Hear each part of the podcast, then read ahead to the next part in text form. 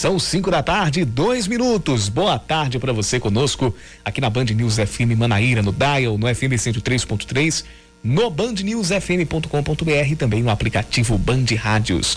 Hora de mais um Band News Manaíra, segunda edição. Estamos nos estúdios, eu, Yuri Queiroga e ela, Aline Guedes, fazendo companhia a você do outro lado do rádio. Aline Guedes, boa tarde para você. Boa tarde, Yuri Queiroga, boa tarde aos ouvintes da Band News. Pois é, vamos embora, mais um Band News Manaíra, segunda edição, atualizando as informações desta terça-feira, dia 5 de janeiro de 2021.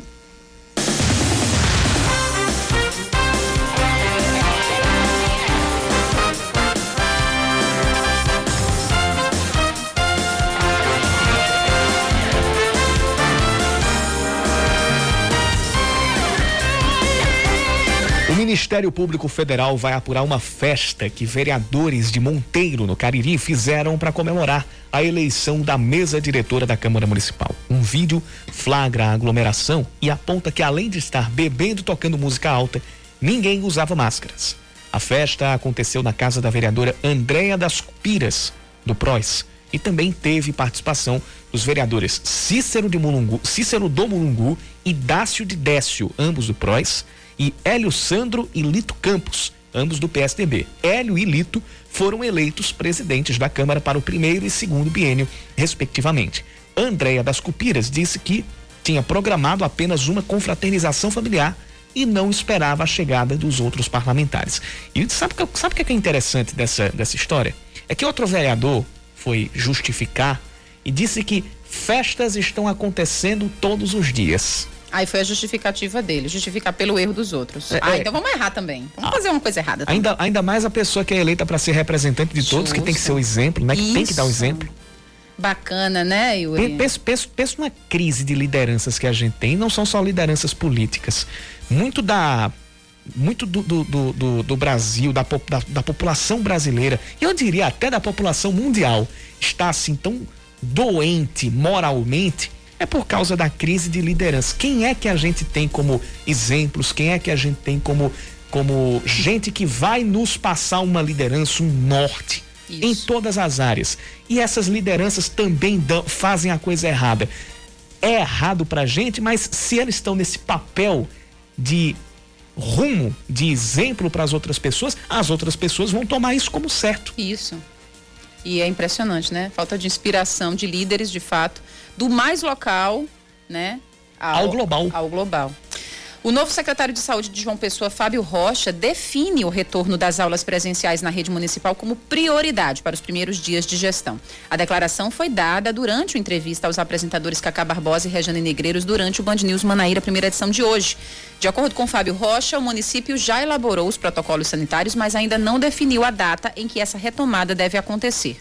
João Pessoa registra o maior número de casos no estado, com mais de 42 mil infectados pela Covid-19 e 1.192 mortes por causa da doença. O prédio onde funcionou o antigo Colégio Nossa Senhora das Neves é desapropriado para que o Estado instale o Parque Tecnológico Horizontes da Inovação. O decreto assinado pelo governador João Azevedo foi publicado na edição de hoje do Diário Oficial do Estado e torna a área como sendo de utilidade pública.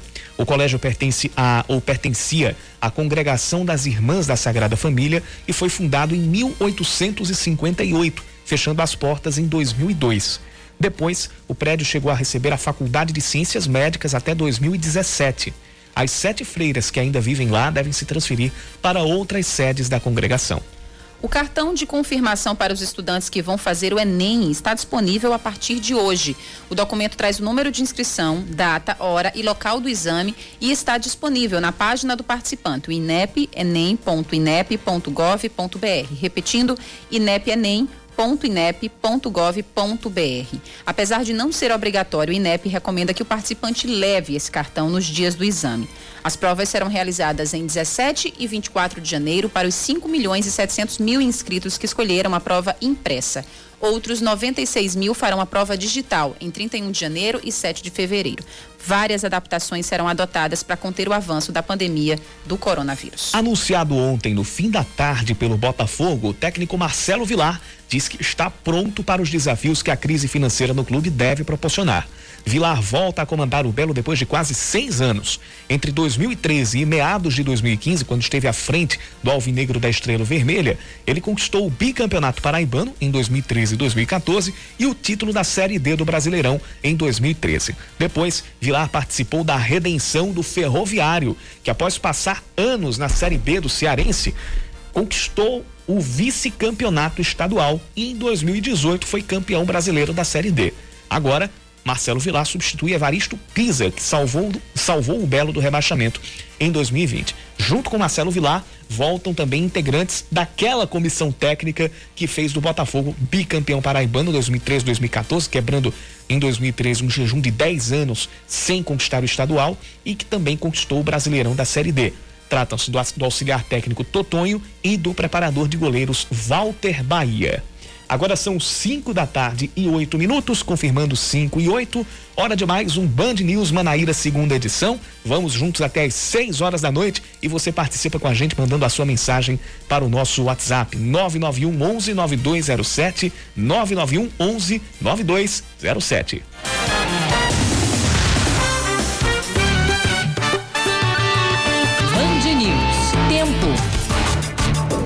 Final de tarde com tempo firme aqui pela capital paraibana, poucas nuvens e não há previsão de chuva.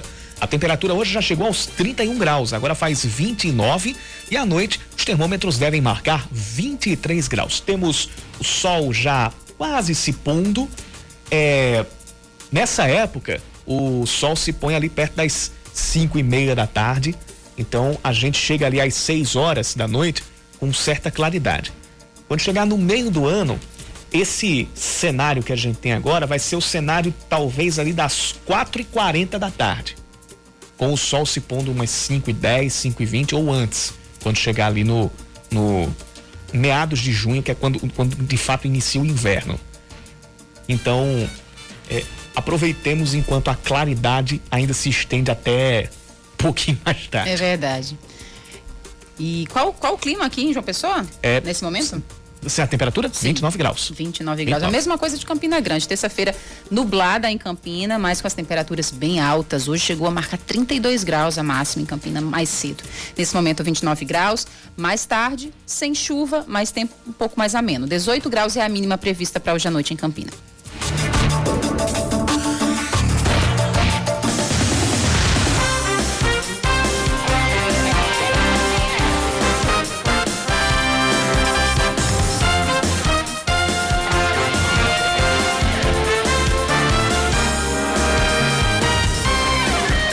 Começamos o segunda edição, mais uma vez falando a respeito de coronavírus e de como se deve enfrentar a expectativa da vacina e também a expectativa de como se deve enfrentar o vírus, também da expectativa da vacina e também a expectativa da volta de setores importantes como a educação.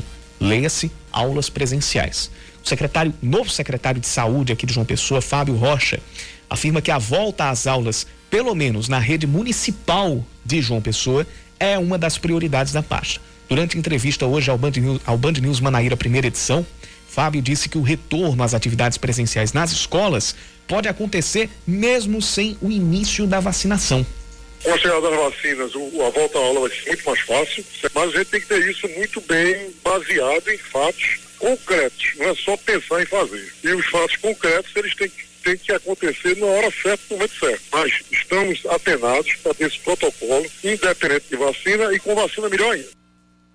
E ainda falando sobre as vacinas, o secretário revelou que a estrutura de saúde da capital está preparada para receber e aplicar os imunizantes.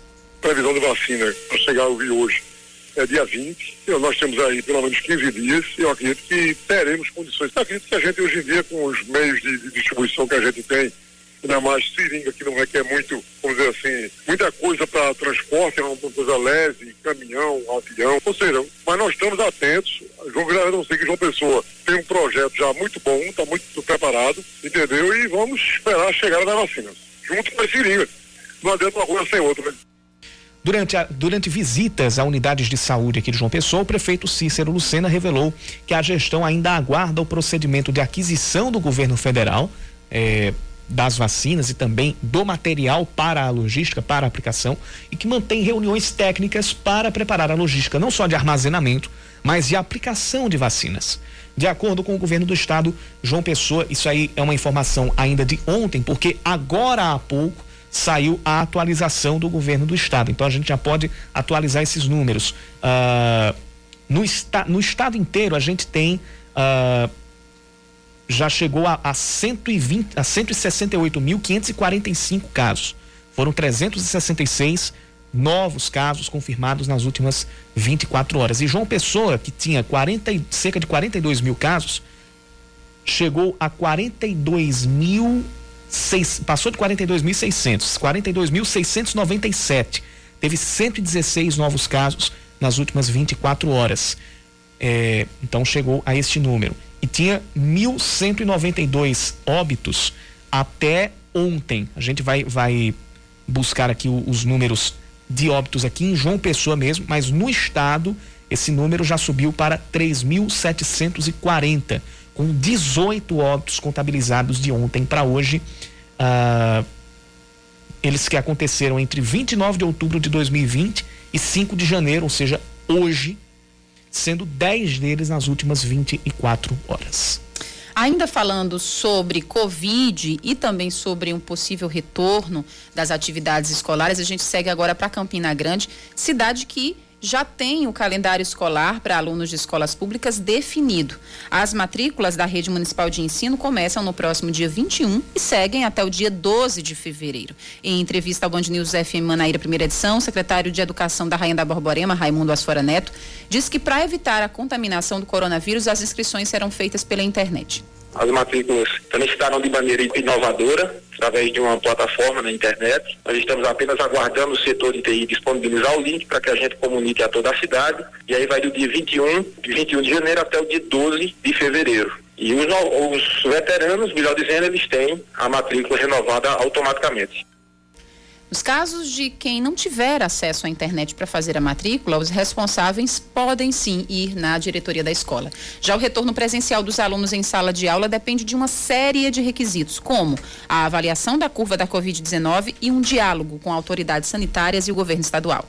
A gente já sinalizou um diálogo tanto com os MPs como com as autoridades sanitárias e o próprio governo do estado, setor também de saúde, para que a gente possa analisar, vai depender também da curva epidemiológica, de como vai ficar o cenário, ainda as coisas é, precisam se estabilizar mais, mas é dentro desse diálogo, respeitando, conversando, que a gente vai aí tomar essa decisão do retorno ser presencial ou não, ou de forma remota.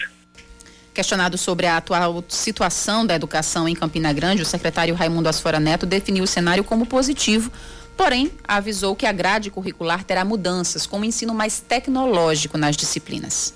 A gente sabe que Campina vem alcançando nos últimos anos melhoras no, no índice do, do IDEB. Né? A gente sabe que também as escolas vêm passando por, por reestruturação, por reformas.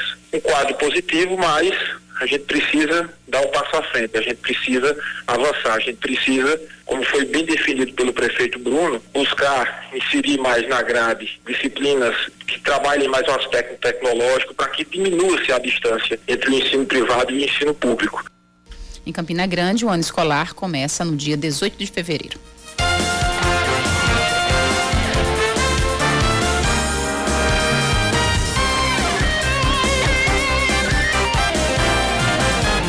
Para a gente, não vou dizer fechar, porque em algum momento a gente vai voltar ainda a falar de coronavírus nesta, nesta edição e também dos cuidados e da vacina também uhum. dentro do segunda edição. Mas dentro deste bloco, pelo menos, as autoridades em saúde esclarecem que a compra de vacinas e a comercialização por clínicas privadas ficarão por total responsabilidade destes laboratórios particulares. No caso, a compra de vacinas contra a Covid-19. Outro problema da oferta da vacina paga é que isso, de acordo com o governo do estado, pode gerar uma desigualdade de oferta. As informações estão chegando na reportagem do Leandro Oliveira.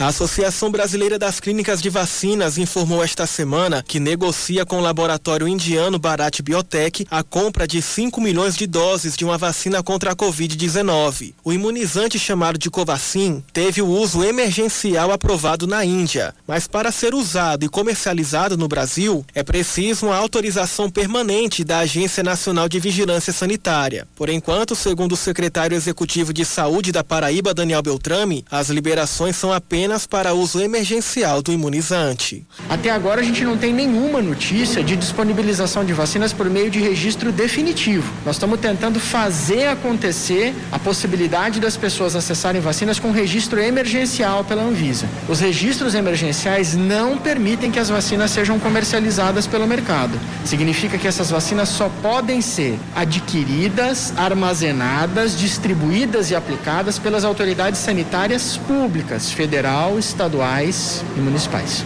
Outro problema da oferta da vacina ser paga é que pode gerar uma desigualdade de oferta. Para Daniel Beltrame, a vacinação tem que ser universal e os imunizantes precisam ser disponibilizados primeiramente aos mais vulneráveis. O que tem que imperar, no nosso ponto de vista, é o critério da equidade, que significa que quem precisa mais recebe a vacina primeiro. Como então todos nós estamos vendo os exemplos, profissionais de saúde, idosos mais idosos com mais de 80 anos, idosos entre 75 e 79, população eh, indígena, isolada, população quilombola. Então esse público primeiro. O doutor em saúde coletiva, o Felipe Proenço, lembra que o país dispõe do Programa Nacional de Imunização, que é capaz de conduzir toda a logística necessária para o processo. A gente tem um programa de imunização que sempre foi reconhecido internacionalmente, sempre teve capacidade de oferecer gratuitamente as principais vacinas. E isso não deveria ser diferente com a Covid. Inclusive, é bem preocupante o fato de que a gente ainda não tem uma data de início de vacinação no Brasil.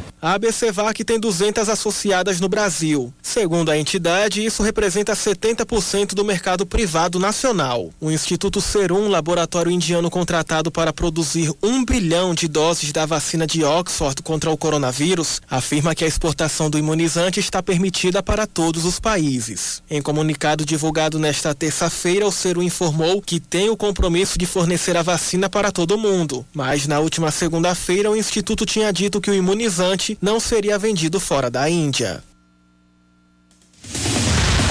Sobre esse esse caso, sobre essa essa essa ideia levantada pelo, pelo, pelo poder público, mais precisamente pelo Daniel Beltrame, é, que falou da preocupação a respeito da diminuição da equidade é, de oferta das vacinas com a entrada das clínicas particulares, é, o que se tem a dizer é o seguinte: é, tudo, para tudo na vida, é preciso organização e planejamento. O que a gente não pode ter é que um substitua o outro ou lime a participação do outro nem o público limite a, a participação do privado ou extinga a participação do privado e nem o privado faça isso. É, e isso também depende da mão de quem organiza essa logística vacinal. Então, se for para somar, se, se, se, se a iniciativa privada, se as clínicas particulares entrarem para complementar, para aumentar a oferta e não retirar essa, essa função do poder público, ótimo. Quanto mais gente tiver somando, quanto mais gente tiver é, é, é juntando forças, melhor.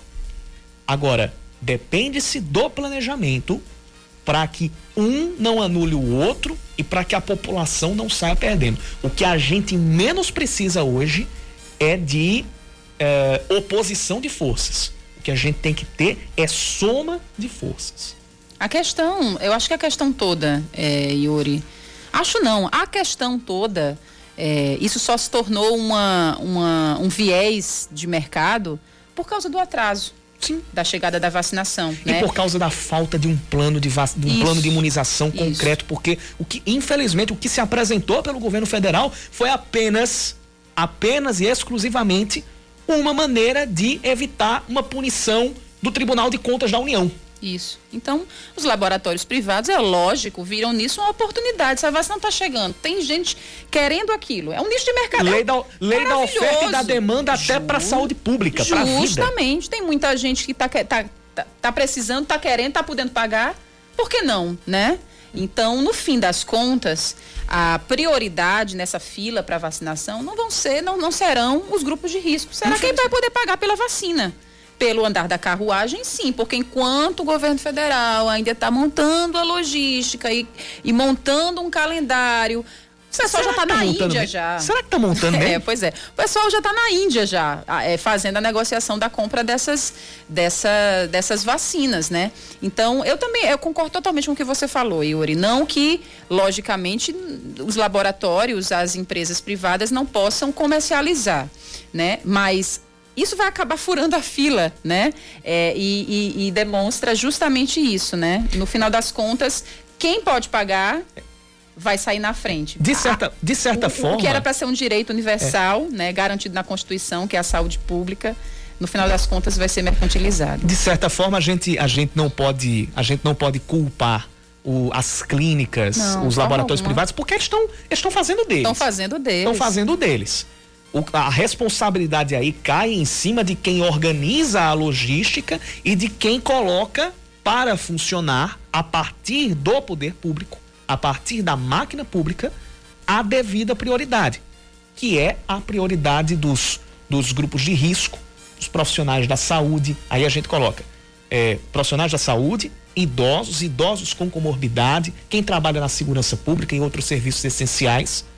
E, infelizmente, se a vacina que chegar primeiro for aquela que seja comercializada pelos laboratórios particulares, não vai ser, ou muito dificilmente, a não ser que até os próprios laboratórios abram um pouco hum, é, mão da lógica de mercado e façam essa lista de prioridade, é, não acontecendo isso, a gente não vai ter quem realmente precisa da vacina no primeiro momento tomando esta, esta imunização.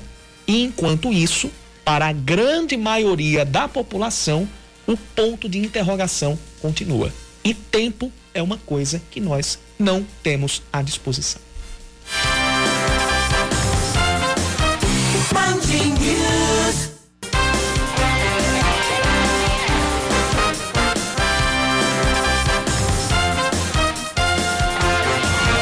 Estamos de volta, 5 da tarde, 25 minutos. O prefeito de Alhandra, Marcelo Rodrigues, do MDB, anula o decreto do ex-prefeito Renato Mendes, que convocava 192 aprovados em um concurso público realizado em 2016. O decreto havia sido publicado no dia 23 de dezembro. A justificativa de Marcelo é uma lei complementar que proíbe que seja assinado nos últimos 180 dias de mandato o aumento de despesas com o pessoal para a gestão seguinte. Esse é o mesmo argumento, pelo menos semelhante ao usado por Cícero Lucena aqui em João Pessoa, para sinalizar que não deve realizar o concurso anunciado pelo ex-prefeito Luciano Cartacho em dezembro passado. Já o decreto de Renato explica que a convocação atendia a uma recomendação do Ministério Público do Estado. O PROCON estadual notifica postos de combustíveis para explicar o aumento de, em média, 22 centavos no preço do litro da gasolina na virada de ano. Postos dos bairros de Tambaú, Torre e Miramar, que foram fiscalizados ontem por técnicos da entidade, têm até 10 dias para apresentar justificativa. Aliás, por técnicos não, foram fiscalizados por representantes da entidade. Eles também terão que enviar as últimas notas fiscais de compra e venda para uma análise aí sim de técnicos do Procon sobre a margem de lucro em cima do preço final. Caso não cumpram a decisão do Procon, eles podem ser penalizados de acordo com o Código de Defesa do Consumidor. Em alguns postos, o preço da gasolina subiu de uma noite para outra, praticamente, de 2,47 para 2,69. O cirurgião Miguel Nicoleles, que coordena o Comitê Científico do Consórcio Nordeste, volta a defender um lockdown nacional para frear o novo avanço do coronavírus. Ontem ele publicou no Twitter: acabou. A equação brasileira é a seguinte: ou o país entra num lockdown nacional imediatamente, ou não daremos conta de enterrar os nossos mortos em 2021. Ele ainda escreveu que o país, abre aspas, precisa criar uma comissão de salvação nacional para ontem e que o Brasil passou de todos os limites aceitáveis de estupidez, fecha aspas. Nas palavras de Nicoleles, o país corre o risco de entrar em colapso sanitário, social e econômico em 2021. Ele falou: o Brasil está na UTI e o diagnóstico é falência terminal de múltiplos órgãos. Eu vou falar um pouquinho mais sobre isso daqui a pouco. A maternidade Cândida Vargas deve ter uma nova sala de cirurgias ginecológicas instalada este ano, segundo o prefeito, Luci, o prefeito Cícero Luceno. Já ia falar Luciano Cartaz, é a força do, do, do, hábito. hábito. Né? Cícero Luceno assumiu a prefeitura há cinco dias. A unidade ainda vai ganhar um espaço específico para a preparação da alimentação parenteral, que serve como um complemento ou substituição para a alimentação normal. Atualmente, ela é produzida na sala de cirurgia. Segundo Cícero, com a liberação desta sala, uma demanda de cerca de 600 cirurgias ginecológicas deve ser acelerada. Na visita a Cândida Vargas, o prefeito anunciou que planeja a volta do programa Mãe Canguru, que levou a maternidade a ser premiada como Unidade Amiga da Criança pelo Unicef. Bom, sobre essa, essas declarações do Miguel Nicoleles a respeito de um lockdown nacional, eu só diria uma coisa: criação de comissão de salvação nacional é, risco de entrar em um colapso sanitário, social e econômico. A Comissão de Salvação Nacional já deveria ter sido criada quando a pandemia começou. Colapso sanitário, social e econômico, eu acho que a gente já entrou. Faz tempo, né? Principalmente o, so o social, a gente já vive antes da pandemia. O econômico agora está chegando a todo mundo. O sanitário, se a gente não já tiver, tá muito próximo. Só não, só não chegou porque ainda tem uma parcela da população que cumpre a risca as medidas de isolamento social, de prevenção, mesmo tendo que sair de casa, mesmo tendo que trabalhar. Porque senão, a gente já teria entrado. E porque também ainda se correu contra o tempo para instalar unidades ou temporárias ou definitivas para repor um pouco da defasagem que a gente já tinha no sistema de saúde pública. Mas colapso social e colapso, colapso econômico, eu acho que nós já vivemos. Isso pode piorar. E infelizmente caminha para isso.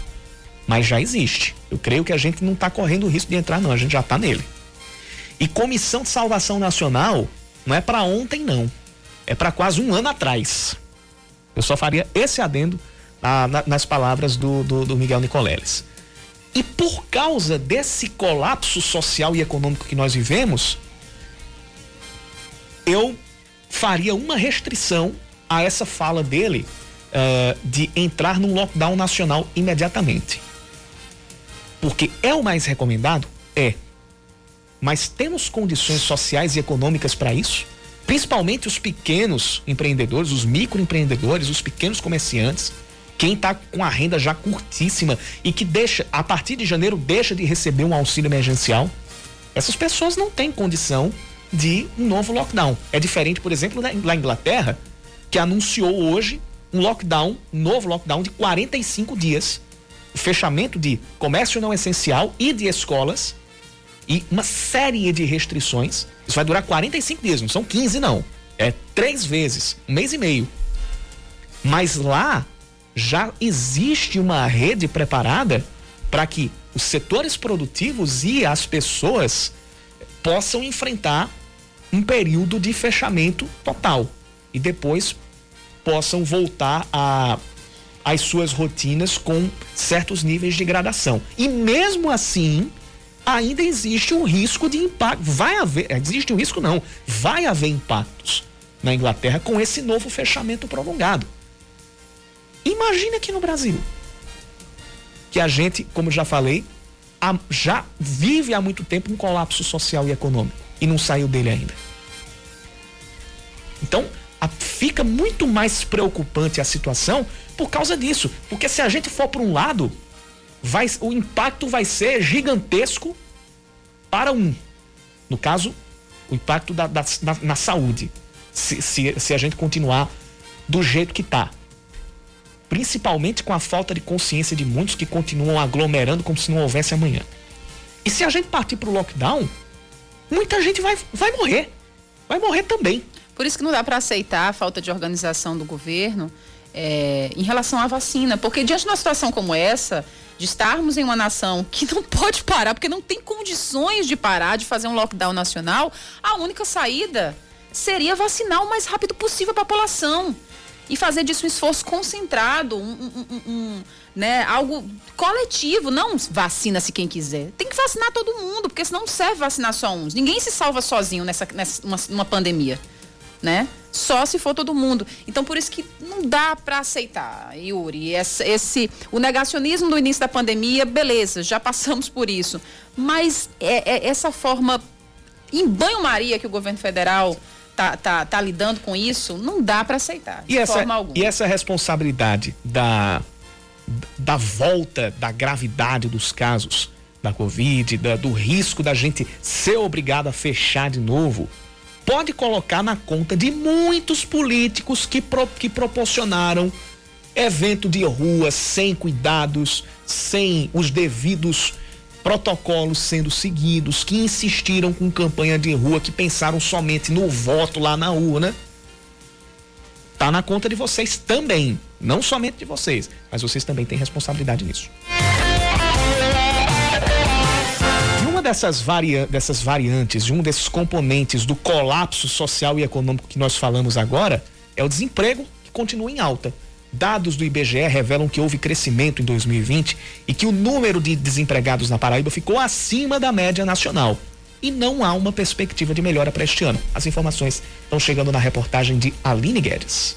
A vendedora Michela Cardoso passou meses desempregada. Foram tempos difíceis. Só recentemente, em plena pandemia da Covid-19, que ela conseguiu trabalho com carteira assinada. Passei sete meses desempregada entreguei muito currículo e a maioria das vezes era só não, não, não. E com três filhos para dar conta, minha responsabilidade. Deus abriu as portas, né? Através de um amigo, consegui uma indicação e me deram a oportunidade. E faz dois meses que estou aqui trabalhando. Na verdade, a história de Michela é exceção. A PNAD contínua, a pesquisa nacional por amostra de domicílios do IBGE, mostra que de julho a setembro houve queda nas ocupações formais e informais em relação ao mesmo trimestre do ano anterior. Em 2000 2019, a cada 100 pessoas no mercado de trabalho, 11 estavam desempregadas. Agora, a cada 100, 17 estão sem emprego. As maiores quedas de ocupação foram nos setores alojamento e alimentação, com 42%, transporte, armazenamento e correios, com 30%, e construção civil aparece em terceiro lugar, com 27%.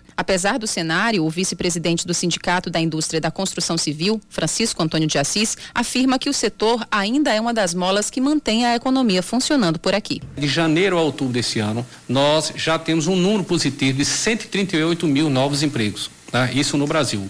E na Paraíba, esse número representa 2.971 empregos. Então, entre demitidos e admitidos, o saldo no Brasil é positivo de 138 mil novos empregos e na Paraíba 2.971 empregos. Então, a construção civil é um dos segmentos da atividade econômica nacional que mais hoje vem gerando emprego. Em segundo lugar, você vai ter agropecuária, em terceiro lugar, você vai ter indústria. A PNAD contínua revelou que a taxa de desocupação na Paraíba é acima da média nacional em quase 3%. Enquanto aqui no estado, a cada 100 pessoas no mercado de trabalho, 17 estão desocupadas, no país são 14. Existe ainda outro dado considerado preocupante segundo os analistas. 6% das pessoas que estão desempregadas empregadas nem sequer foram em busca de um novo emprego, como comenta a assessora técnica do DIEESE, Lilian Marques. São pessoas que eh, elas estavam no mercado de trabalho, elas se retiraram, então elas estão fora do mercado de trabalho e quando tiver um estímulo na economia para a geração de emprego, essas pessoas devem voltar. Em contrapartida, o pagamento do auxílio emergencial pelo governo brasileiro teve um impacto positivo na renda média das famílias paraibanas em 2020. Na Paraíba, mais de 56% dos domicílios receberam o auxílio com um valor médio de 927 reais, acima da estatística nacional em que 43,6% dos domicílios brasileiros foram contemplados com auxílio com valor médio de 894 reais.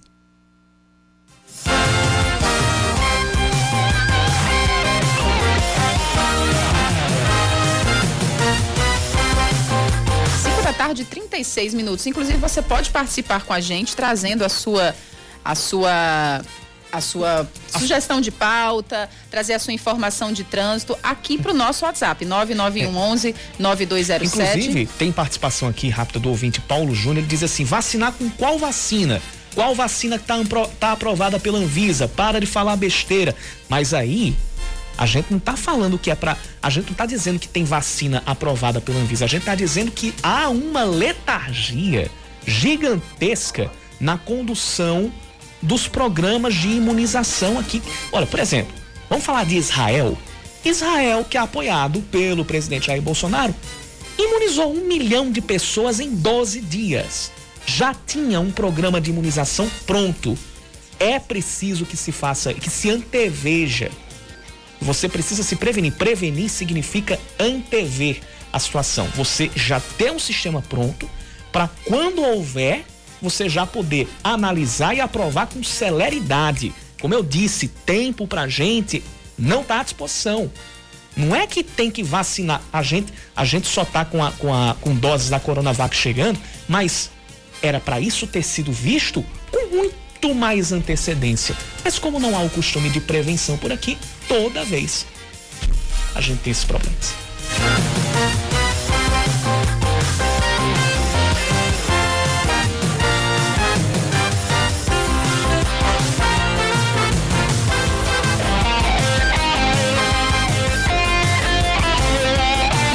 Imagina a situação de quem ainda precisa se endividar mais para pagar dívidas. É o caso de mais de 50% dos brasileiros que recorreram a algum empréstimo em 2020. Leandro Oliveira.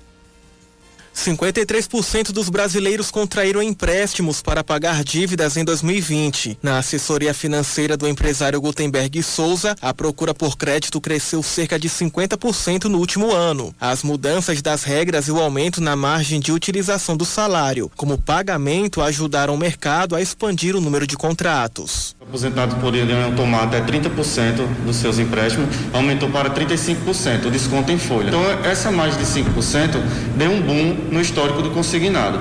Então, assim, é, aumentou em muito o crédito consignado, os tomadores de empréstimo, muitos para pagar dívidas, alguns para fazer reformas em casa, outros para projetos pessoais, mas a grande maioria para sanar dívidas mesmo. Mas não foi só isso. A situação foi impulsionada pelo desemprego que está em alta e pela crise financeira provocada pela pandemia do coronavírus. A maioria dos empréstimos é para não ficar no vermelho ou atrasar as contas, mas a economista Juliana Patrícia alerta que o consumidor precisa entender como funciona o contrato e que o dinheiro deve ser encarado como outra dívida e não apenas como um extra. Que aquele dinheiro que você tomou emprestado, você vai pagar. Alguns bancos, algumas financeiras oferecem algum tipo de carência, três meses, quatro meses. Então você vai ficar talvez por esse tempo um pouco aliviado, mas lembrando que aquilo ali é outra dívida que você está criando. Então a única vantagem é se você for pagar dívidas, mas não fazer outras, além do empréstimo que você vai ter. Os dados são da pesquisa Bom para Crédito. O relatório constatou que outros 19% pediram empréstimos para abrir um negócio, 7% para comprar um veículo e 3% para adquirir um imóvel. Para a economista, todas essas opções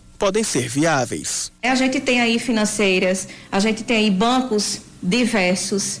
Então vai atrás, pesquisa, vê a melhor condição para você e soma essas parcelas, porque às vezes a gente vai pelo tempo de pagamento. Ah, no banco tal me deu cinco anos no banco tal só me deu três. Vê o somatório dessas parcelas, quanto vai dar, porque às vezes você está pagando muito mais do que devia. E além da taxa de juros, tem todas as taxas embutidas no empréstimo. A concessão de crédito deve crescer 7% em 2021. A estimativa é da Federação Brasileira de Bancos. A expansão do crédito será liberada pelo segmento livre de crédito, financiamentos e cartão de crédito, que deve registrar crescimento na faixa de 9,6%, com 9,9% para pessoas físicas e 9,2% nas concessões para as empresas.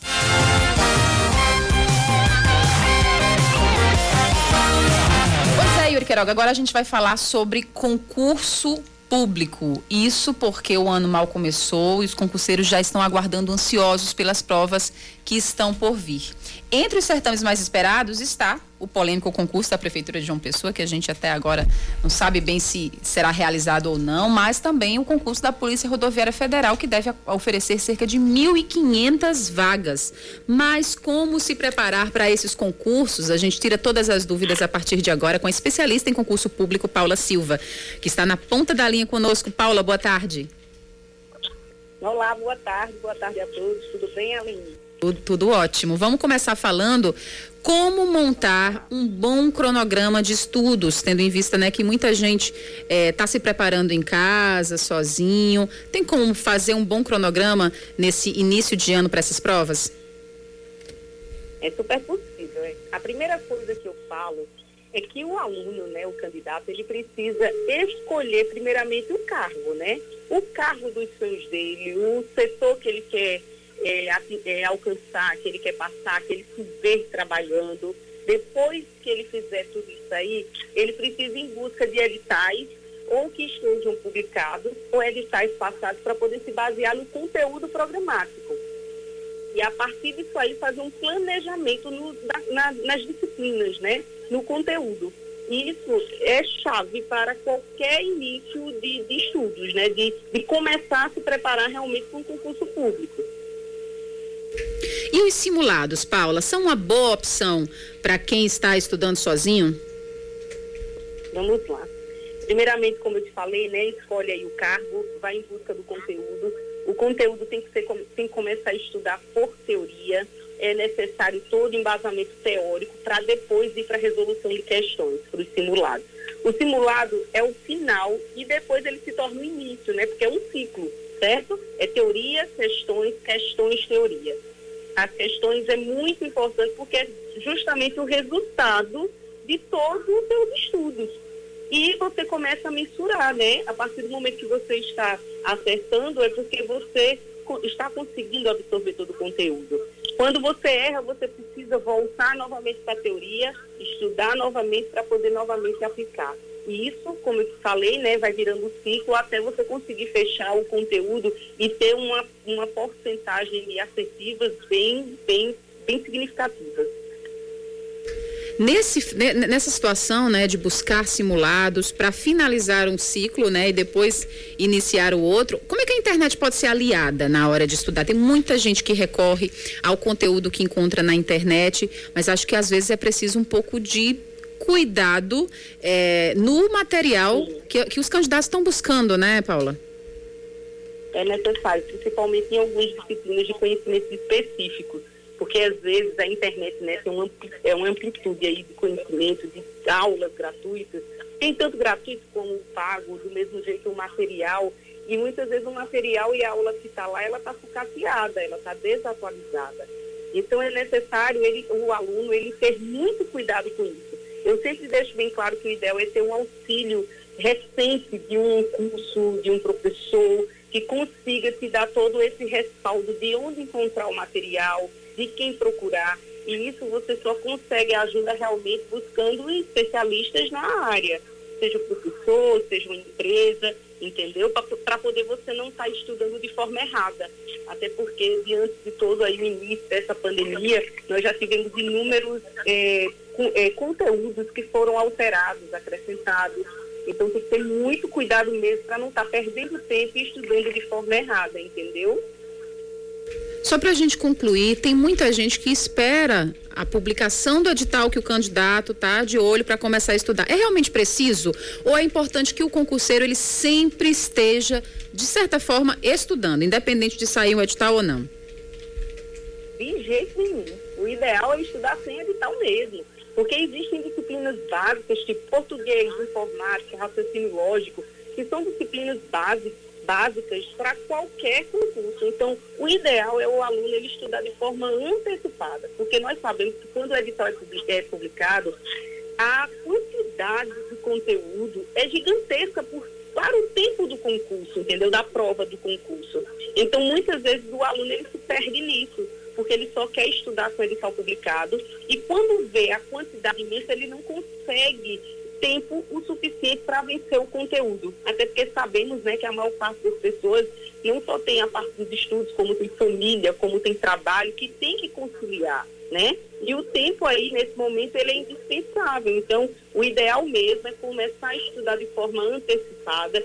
Quando o edital sair, você faz uma vertical fiscalização desse edital, você vê, faz toda a linkagem mesmo de tudo que estudou, pega o que não estudou, investe mais tempo nesse, nessa parte né, do conteúdo que não foi estudado e depois, no final, aplica tudo em questões E o ideal é procurar saber é, as bancas né, que aplicam esses concursos. Por quê? Muitas bancas têm uma. Assim, as bancas, na verdade, têm formas diferentes de aplicar, de, de, de exigir o conteúdo do candidato. Então, o ideal é ele é procurar saber, tipo, vamos citar, como você falou aí, o concurso da Prefeitura Municipal de uma pessoa, né? Quais são as bancas? Pronto. Esse caso está com, com banca publicada, que é o Instituto OCP. Então, o aluno precisa procurar questões do Instituto OCP, de outras prefeituras que essa mesma banca aplicou. Ele tem que ir em busca de afinidade com ela porque aí ele vai, assim, ele, ele sobe muitos pontos, entendeu? Porque ele vai saber exatamente como é que a banca exige determinado conteúdo. E isso é muito importante, porque é aquela verdadeira, que todo mundo fala aí, as verdadeiras cascas de banana, entendeu? É verdade. Tem que ter foco é, e começar a estudar desde já e sempre, né, Paula? Paula, é, a gente quer agradecer demais a sua disponibilidade em conversar com a gente e com os nossos ouvintes. A gente falou aqui na Band News Manaíra, segunda edição, com a especialista em concurso público, Paula Silva. Muito obrigada, Paula. Obrigada a você, obrigada. Grande abraço. 5h48, Yuri. Voltamos daqui a pouquinho.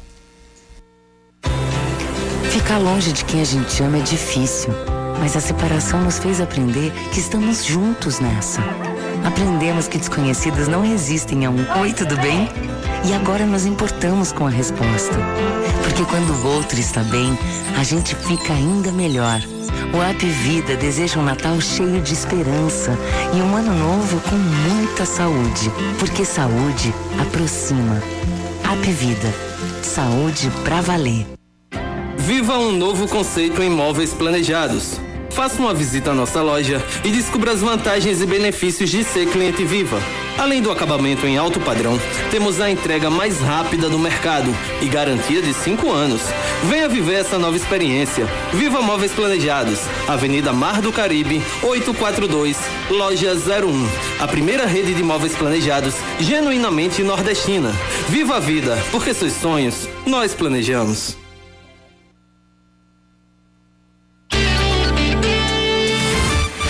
Você está ouvindo Band News Manaíra, segunda edição.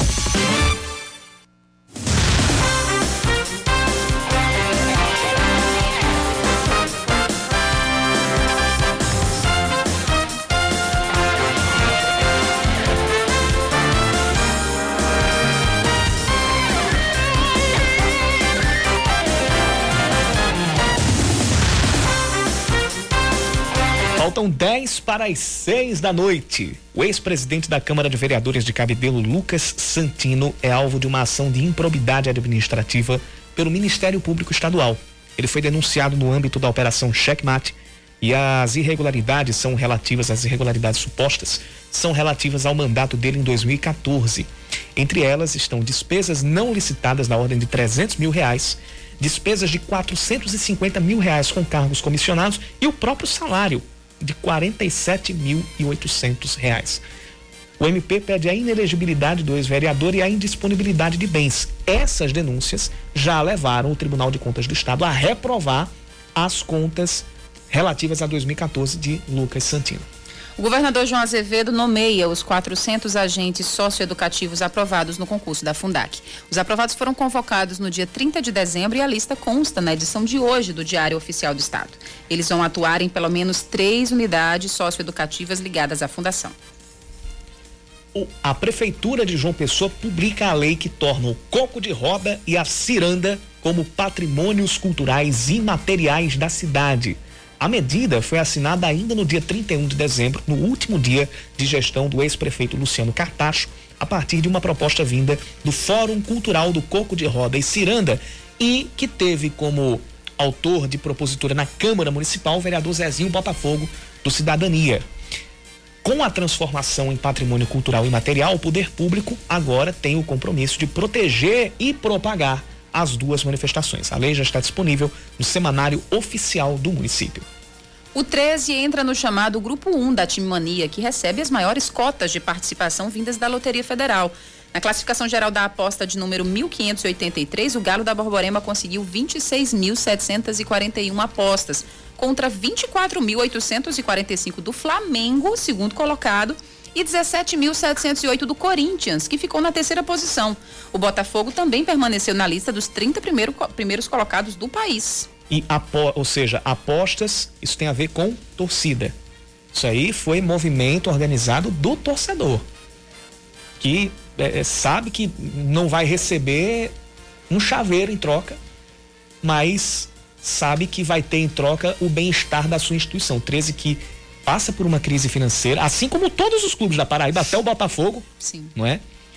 Mas que com essa esse avanço na time mania vai passar a receber mais verba por mês e tem a chance de se reorganizar, se não completamente, mas em grande parte, para voltar a ser forte a nível nacional, para deixar de ser um time que sobe e cai, sobe e cai e ter protagonismo. É aquilo que a gente espera dos clubes aqui da Paraíba, é organização, planejamento e protagonismo. A gente deixar de pensar que que que não pode, que não pode crescer, que não pode conquistar grandes títulos, que não pode fazer frente aos grandes centros. É o pensar grande. Então, é isso que a gente quer de todos que estão envolvidos com o futebol da Paraíba, da federação aos clubes e aos torcedores também.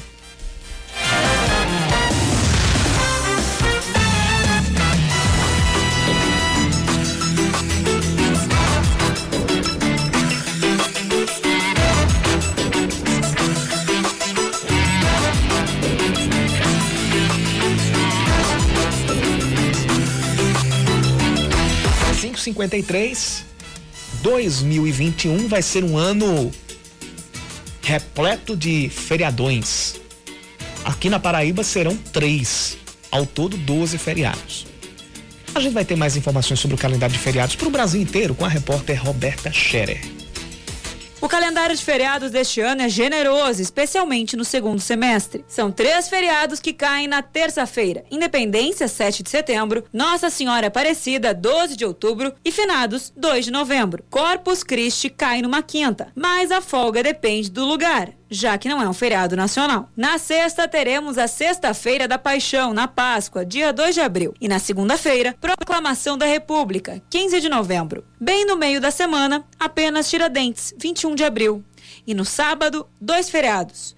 Dia do Trabalho, em 1 de maio, e Natal. Se para alguns setores os dias parados dão prejuízo, para outros, como o de turismo, feriado é lucro. A Gabriele Giordano, que trabalha no ramo, sabe bem. Aumenta as expectativas, aumenta o comércio, é muito bom para mim.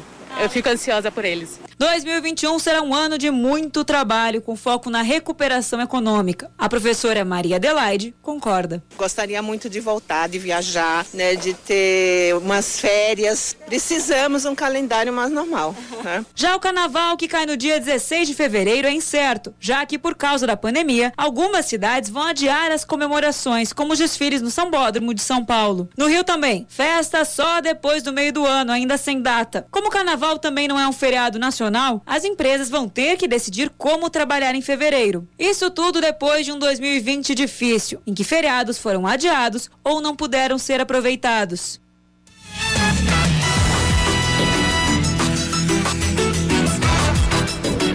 Bom, é...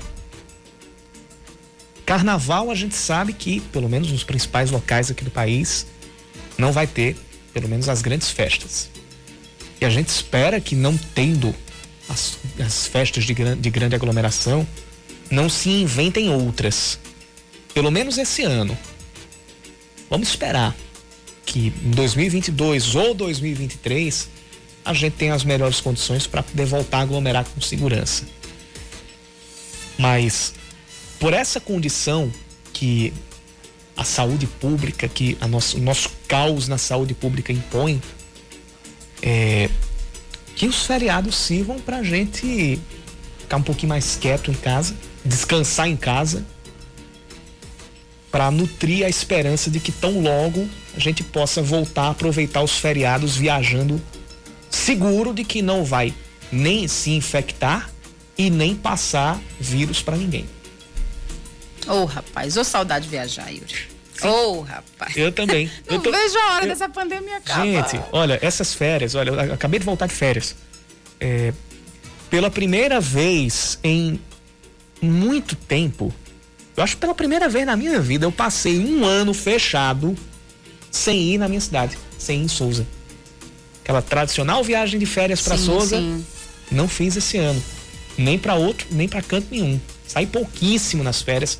Até disse isso na, na, na nossa mensagem, na nossa mensagem de ano novo. Mas dá, dá para esperar. É aquela, é aquela coisa que você, você fica com saudade, você fica triste. Porque entristece. A gente, a gente, todo mundo gosta de dar uma saída, gosta de viajar, gosta de conhecer é, é, é, é, novos lugares. Mas hoje é uma coisa dispensável. A gente tem que colocar como dispensável hoje para não ser impossível durante muito tempo. Ah, o que a gente tem que colocar na cabeça é isso.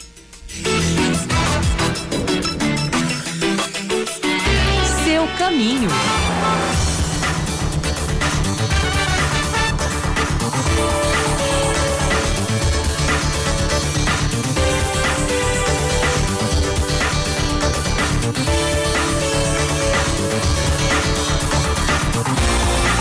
Vamos saber como é que tá o trânsito nesse finalzinho de expediente? Já temos engarrafamento. Feliz ano novo, engarrafamentos. Temos lentidão lá na BR 230 na estrada de Cabedelo nos dois sentidos, entre o Renascer e a entrada ali dos, dos hipermercados, pouco antes do viaduto de Manaíra. Seguindo pela BR 230, a gente já tem trânsito um pouco mais lento entre o viaduto do da Pedro II e o viaduto do Cristo. Não, é engarrafamento, mas a gente tem uma quantidade maior de carros e há uma certa perda de tempo. Também tem trânsito mais complicado ali na, na saída do macro para o viaduto de Oitizeiro no sentido João Pessoa Bahia. Esses são os pontos com mais trânsito na BR 230. No centro da cidade, a gente está com trânsito mais pesado no, na, na Avenida Massimino de Figueiredo, no sentido Epitácio Pessoa, entre a Duarte da Silveira e a Praça da Independência, e no sentido Pedro II, entre a Quintino Bocaiúva, que é a primeira esquina ali depois da Duarte da Silveira, e a esquina da Pedro II ali na, na, na Dom Rodrigo. Esses são, pelo menos no centro da cidade, os pontos com trânsito mais complicado. Descendo para Pedro II, para a Zona Sul, a gente tem trânsito mais pesado na Avenida Rui Barbosa, no semáforo com a Avenida Rui Barbosa. Depois, tudo segue tranquilo.